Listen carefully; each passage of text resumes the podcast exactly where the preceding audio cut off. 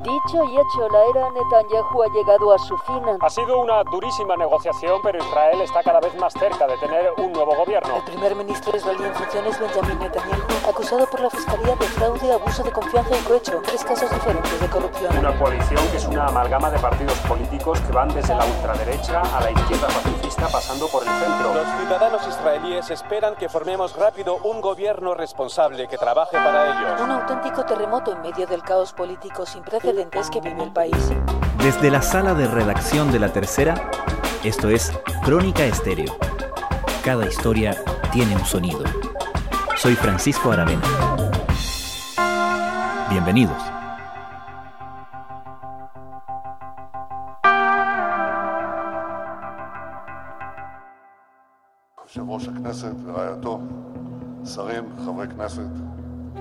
Es, sin duda, la figura más importante de la política israelí de la última década, pero Benjamin Netanyahu ha vivido los últimos años de su prolongada estadía como primer ministro con varios problemas.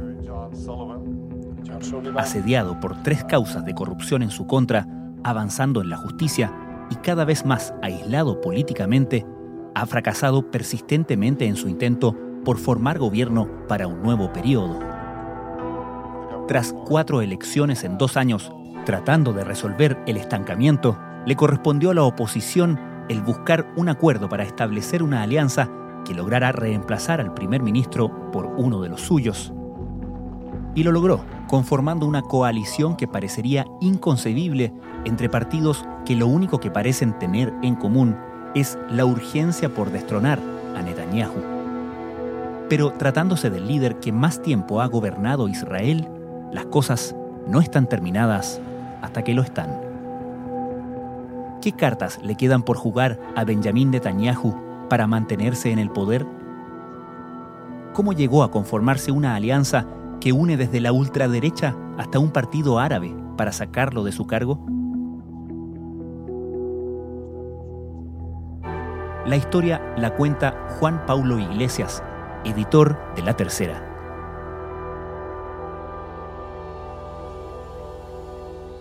Jair Lapid logró armar una coalición de ocho partidos que es, algunos la han llamado una coalición Frankenstein, hmm. eh, una coalición tan amplia que nunca se había visto en la historia de Israel y probablemente no se ha visto en ningún otro país del mundo. Es una coalición que va desde la extrema derecha del partido de Naftali Bennett, que fue clave en lograr esta formación de alianza, que es un partido que se ubica incluso más a la derecha del Likud de Netanyahu, y que llega hasta partidos de más de izquierda e incluso un partido árabe, que por primera vez va a integrar una alianza de este tipo, además una alianza con un partido de extrema derecha que niega cualquier posibilidad eventualmente de avanzar en muchos temas que a los palestinos les interesa y a los países árabes también, por lo tanto esta lista árabe, digamos, de, de árabe-israelí, llamativo que esté en esta alianza. Tal y como lo había anunciado el pasado domingo su antiguo socio, el ultraderechista Naftali Bennett, del partido Yamina, ha dado su apoyo al centrista Yair Lapid, el líder del bloque opositor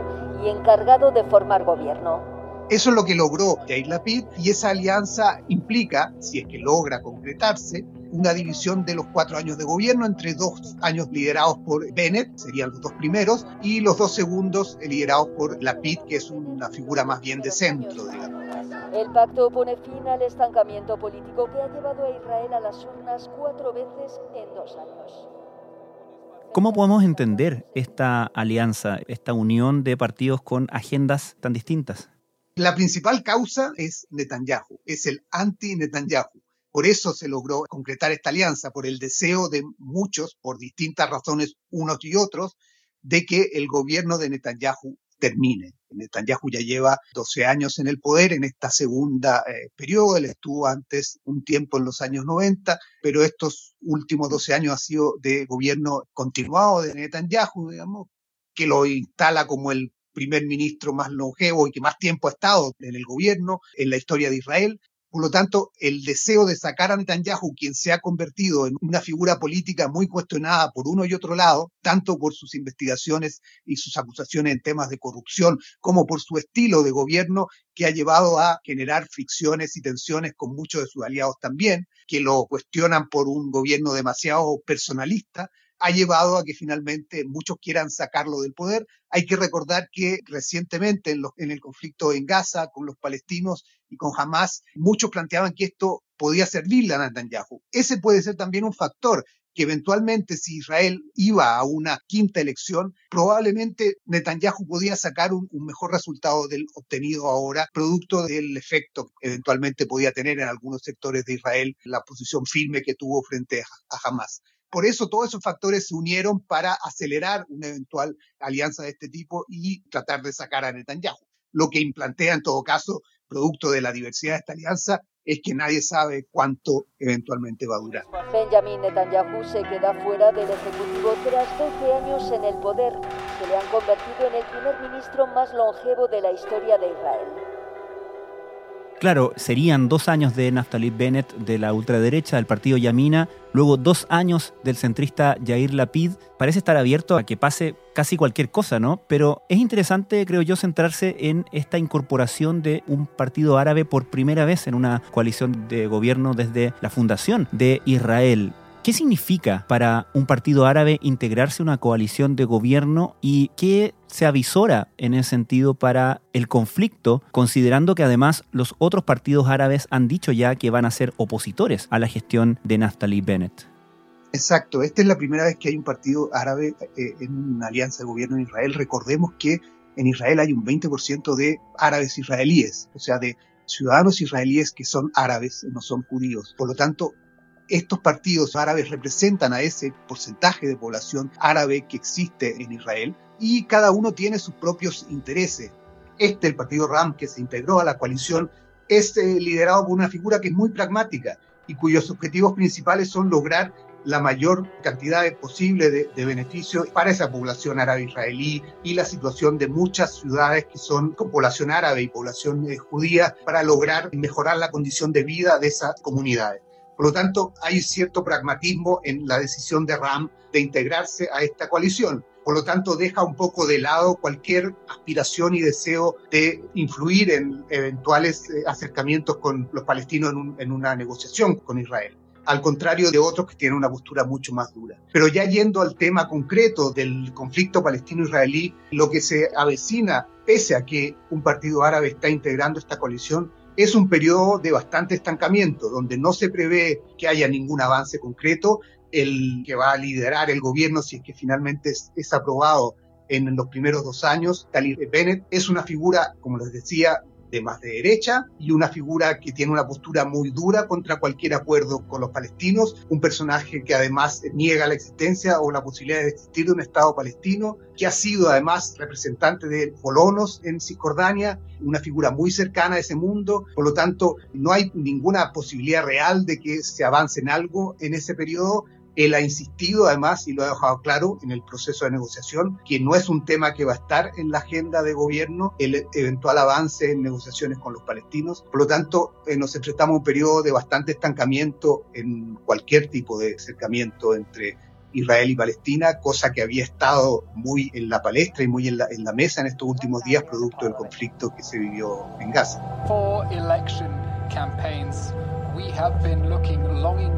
At our country sabotaging itself, weakening itself, and losing its ability to function. Government ministers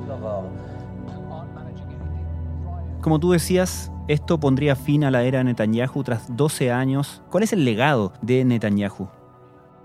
A ver, son legados en varios ámbitos. En el ámbito interno político, probablemente es la figura que más transformó la política israelí en las últimas décadas. Hay que recordar que hasta que llegara Netanyahu, un poco antes, no es directamente responsabilidad directa de Netanyahu, pero sí hasta un poco antes, la política israelí se dividía entre dos grandes partidos, el Likud y el Partido Laborista. El Partido Laborista, que es el partido histórico de Ben Gurion, de Rabin, es un partido que estuvo en, en el origen del nacimiento del Estado de Israel. El Partido Laborista se desplomó en estos años y el surgimiento de Netanyahu y el gobierno de estos últimos 12 años de Netanyahu llevó finalmente a que el escenario político en Israel se concretara, se estableciera finalmente sin un poder fuerte de la oposición del laborismo. surgieron otras fuerzas y el espectro político de Israel o el escenario político israelí se cargó mucho más a la derecha de lo que estaba históricamente.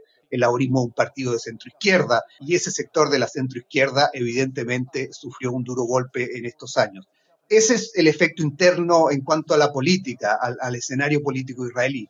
Pero además, en el plano del eh, conflicto eh, palestino-israelí, lo que logró Netanyahu finalmente es un estancamiento completo en las negociaciones, no hubo ningún avance más allá de lo que se heredó de los acuerdos de Oslo y de la retirada de Gaza a comienzo de la década pasada o de la primera década del siglo.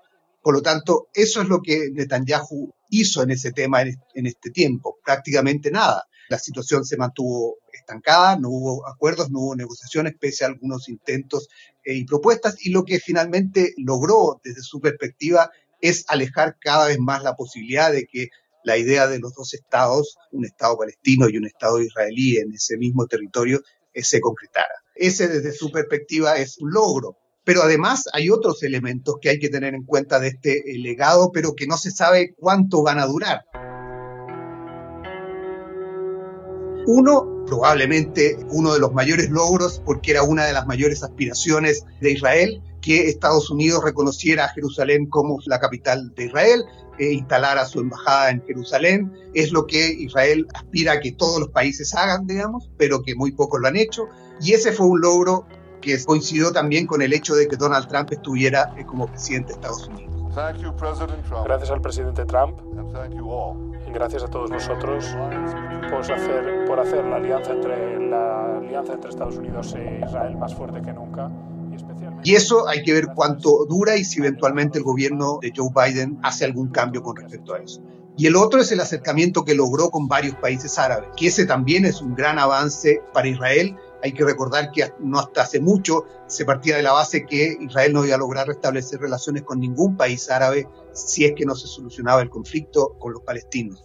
Y eso quedó en evidencia con estos últimos años de Netanyahu, que no era tan así, que varios países árabes estuvieron dispuestos a restablecer las relaciones con Israel, pese a que el conflicto con los palestinos no estaba resuelto. El tema es que después de lo sucedido en estos días, o el, mes pasado con, Gaza, cuánto puede eso afectar el futuro de esos acuerdos alcanzados con, con algunos países árabes.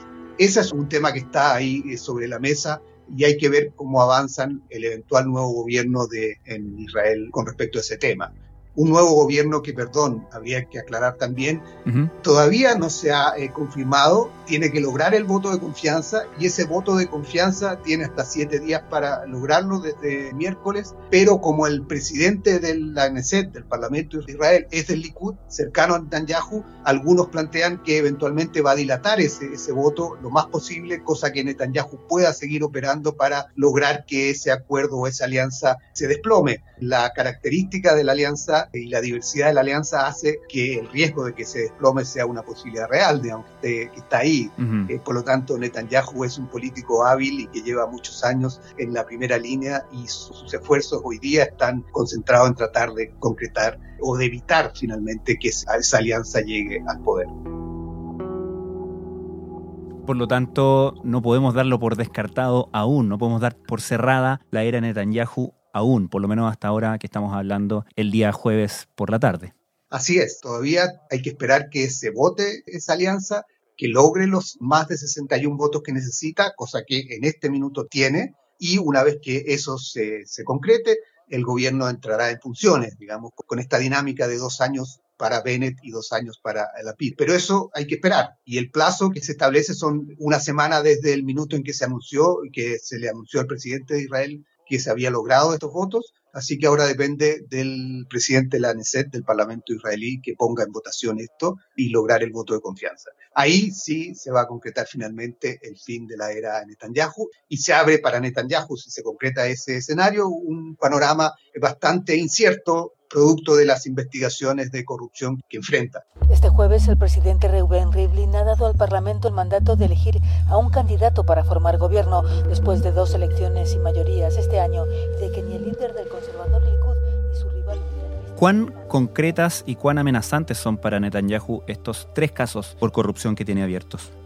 Son, como dices tú, tres casos de corrupción que son bastante serios y han avanzado bastante. Por lo tanto, el riesgo de que eventualmente sea condenado por al menos alguno de ellos, digamos que tienen características distintas, pero probablemente el más, el más serio, el que apunta a que Netanyahu entregó eh, o ganó ciertos beneficios a cambio de, ofrecer otros beneficios a empresarios y inversores, es probablemente una posibilidad cierta que Netanyahu pueda finalmente ser condenado por alguno de esos casos y hay que ver cómo avanzan. Ahora, independientemente de la justicia, de lo que haga el proceso judicial en esos ámbitos, está el tema político. Algunos plantean que eventualmente esta alianza anti-Netanyahu y este rechazo de Netanyahu en gobierno de las características que hablábamos pueda llevar eventualmente a que se vote un, acuerdo para impedir eventualmente a Netanyahu volver a participar en política, si es que alguno de estos procesos avanza, e incluso quitarle la inmunidad parlamentaria. Él va a seguir siendo eh, parlamentario, pero eventualmente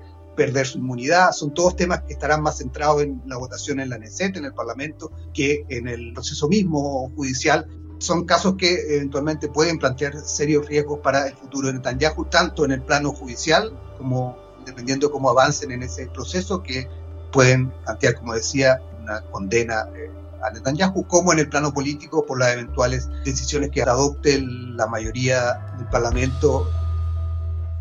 Finalmente, Juan Pablo, hablamos de la fragilidad de esta alianza de gobierno que se está formando pero si Netanyahu lograra en estos días maniobrar lo suficiente para desarmar, desarticular esa alianza y mantenerse en el poder, también estaría en una situación bastante frágil, ¿no? Con lo aislado que se ha ido quedando y con la manera en que eventualmente lograría aferrarse al poder. Sí, o sea, la fragilidad de Netanyahu es un hecho. La posibilidad que tiene por delante, si es que finalmente logra operar en Israel, si uno habla con cualquier eh, conocedor de la política israelí o con los mismos eh, periodistas israelíes, te dicen que no se puede dar por muerto a Netanyahu hasta que finalmente eh, se concrete esta, esta votación y asuma el nuevo gobierno. Mm. Porque, como decía, la habilidad política de Netanyahu puede eventualmente llevarlo a impedir que esta alianza se concrete finalmente en un nuevo gobierno.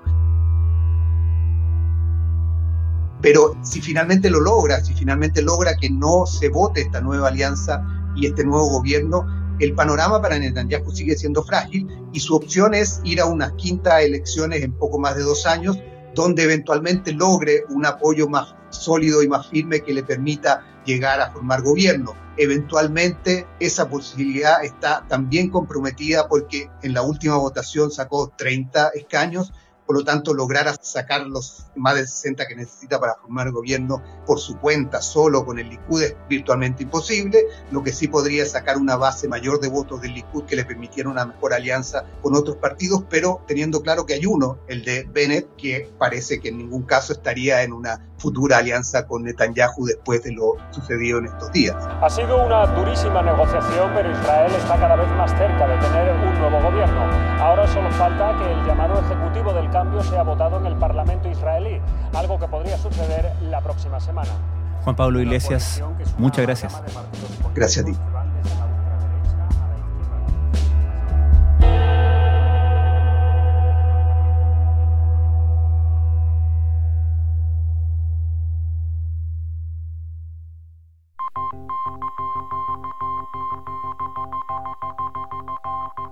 Crónica Estéreo es un podcast de La Tercera. La producción es de Rodrigo Álvarez y la edición de quien les habla, Francisco Aravena. La postproducción de audio es de Michel Pobletti. Nuestro tema principal es Hawaiian Silky de Sola Rosa, gentileza de Way Up Records. Nos encontramos pronto en una nueva edición de Crónica Estéreo.